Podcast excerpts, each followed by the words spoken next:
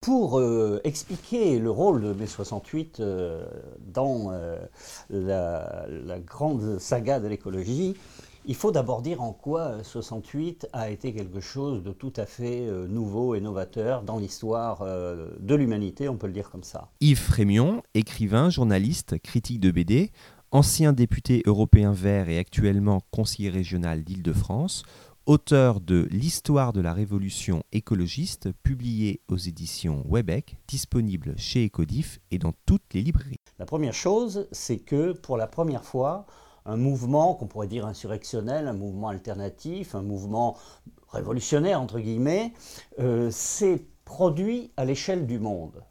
C'est très très très nouveau dans, dans l'histoire, puisque euh, même dans les années 20 euh, où il y avait eu un peu une esquisse d'un grand mouvement culturel qui atteignait plusieurs pays euh, autour du futurisme, de Dada, du surréalisme, etc., et où il y avait une vraie revendication révolutionnaire derrière, ça n'avait jamais pris cette, forme-là.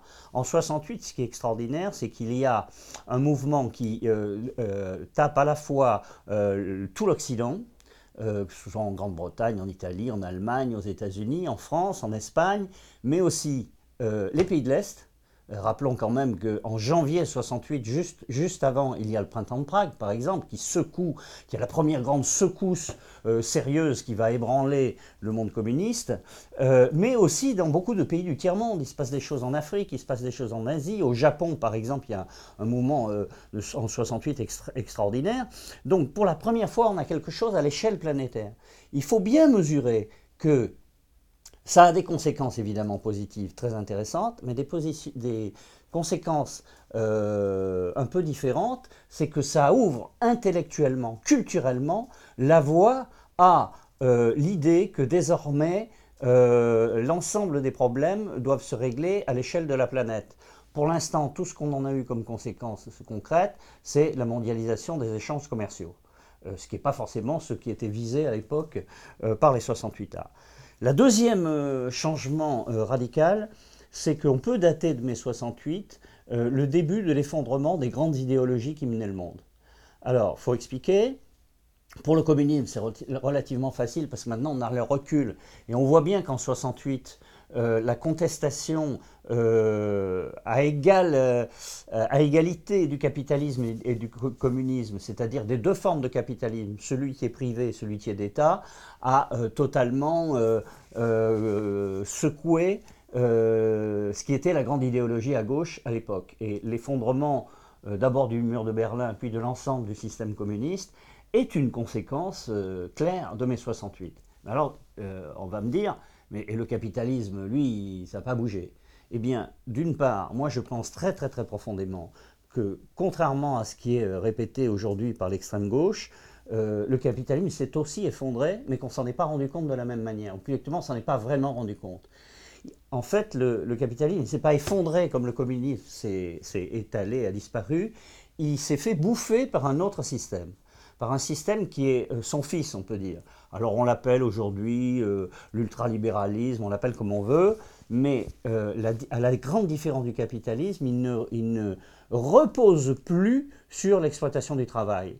C'est-à-dire les grandes richesses aujourd'hui, qui autrefois se faisaient en exploitant le travail de ceux qui fabriquaient les biens et les services, aujourd'hui, ils reposent essentiellement sur de la spéculation, c'est-à-dire sur du vent.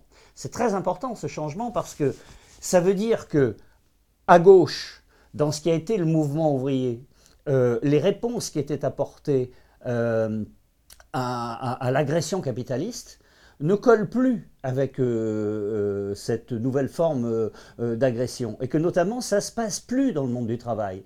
C'est pour ça qu'on a vu s'effondrer le mouvement ouvrier, qu'on a vu s'effondrer les syndicats, qu'on voit bien qu'aujourd'hui, euh, la plupart des gens qui travaillent ne font plus un vrai travail, ils font une occupation qui arrive à les nourrir, mais souvent sans motivation. Euh, autrefois, on était très fiers d'être même un ouvrier mal payé. Euh, les, petits artisans, ces gens faisaient un vrai travail. Aujourd'hui, beaucoup de gens font des jobs et font pas vraiment un travail. Alors ça veut dire qu'à gauche, ça a changé aussi. Et que donc, euh, les formes de lutte qui existaient ne sont plus opérationnelles. Donc il faut un nouveau mouvement politique pour répondre à ça. Alors pourquoi euh, je pense très fortement que l'écologie politique est ce mouvement-là C'est que c'est un mouvement qui est d'abord neuf, c'est seul, la seule idée politique forte née au XXe siècle, il n'y en a pas d'autres, le capitalisme et les mouvements socialistes datent du XIXe au plus, tôt, et qu'il n'y a pas eu d'autres grandes forces qui est apparu.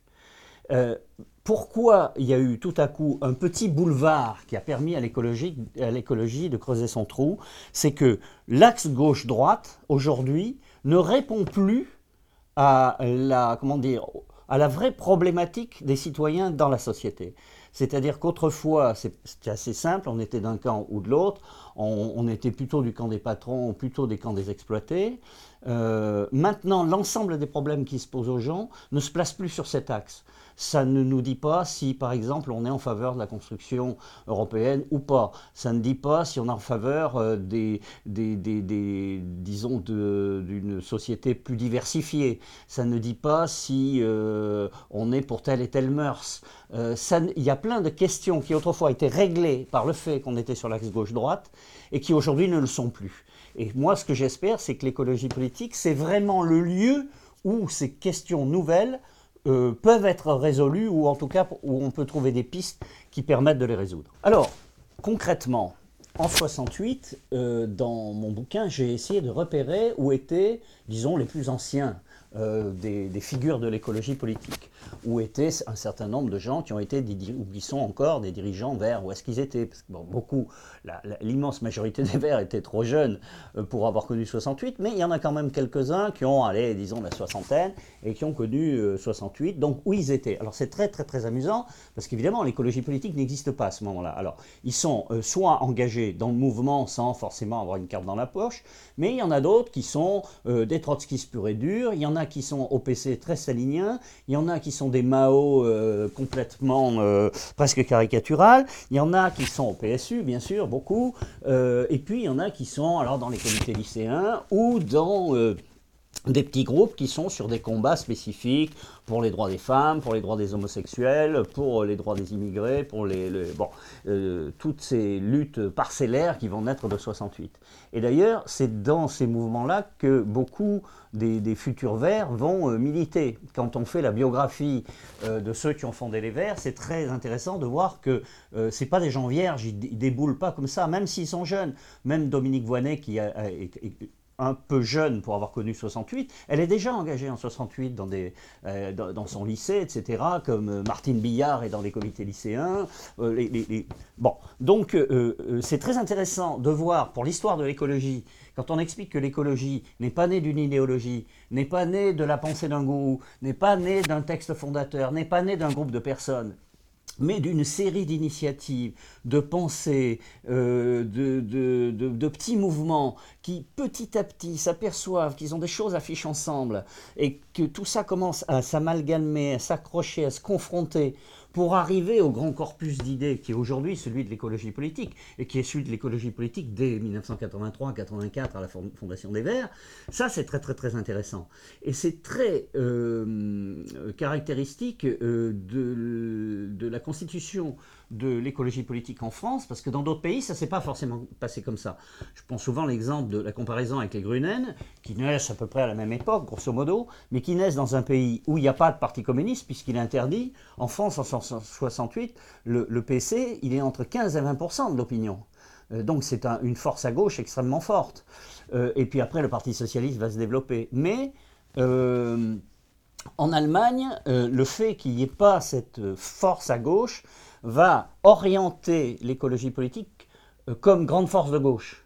Ce qui n'a pas été le cas en France, c'est pas du tout né de ça. D'ailleurs, je rappelle que euh, tous les premiers écolos, euh, que ce soit autour de Brice Lalonde, puis après des Verts et de, l'époque Antoine Wechter, ils sont tous sur la position du nini, c'est-à-dire ni gauche ni droite. Nous ne sommes pas un mouvement de gauche, nous ne sommes pas un mouvement de droite, et que c'est seulement à partir du moment où au moment, grosso modo, où euh, les, les, Verts au pluriel prendront un peu le pouvoir euh, en poussant Dominique Voynet et Yves Cochet, que euh, l'idée d'un partenariat privilégié avec la gauche, et en aucun cas avec la droite, se fera jour dans l'écologie. Mais ce n'est pas gagné d'entrée.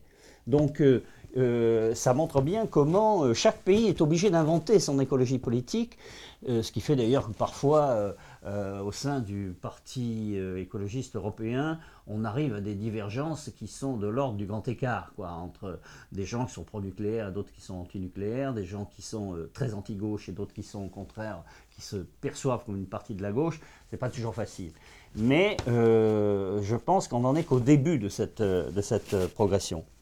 Alors, ce qui est intéressant, c'est de voir que deux luttes qui étaient des luttes de terrain, euh, soit des luttes environnementales, y compris dans des associations de protection de la nature ou de défense des animaux. Euh, deux luttes euh, parcellaires qui étaient dans le domaine du social, qui étaient des luttes plutôt classiques de la gauche et de l'extrême gauche.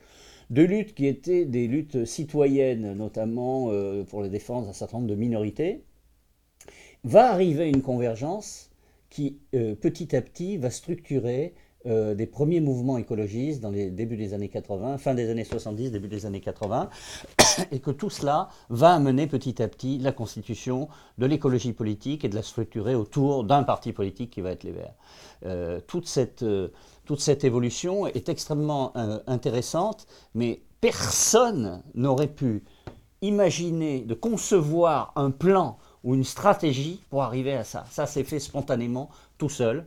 Pour ça d'ailleurs que l'écologie a gardé cette puissance libertaire qui est celle de, quelque chose qui s'est construit sans chef, sans leader, sans grand gourou, euh, sans texte fondateur. Les textes fondateurs des Verts sont euh, totalement oubliés aujourd'hui. Et que euh, ça fait de cette force politique quelque chose de très atypique dans le paysage politique français. Euh, puisque euh, c'est la première fois euh, dans l'histoire de France qu'un mouvement politique s'installe dans le paysage de cette façon-là.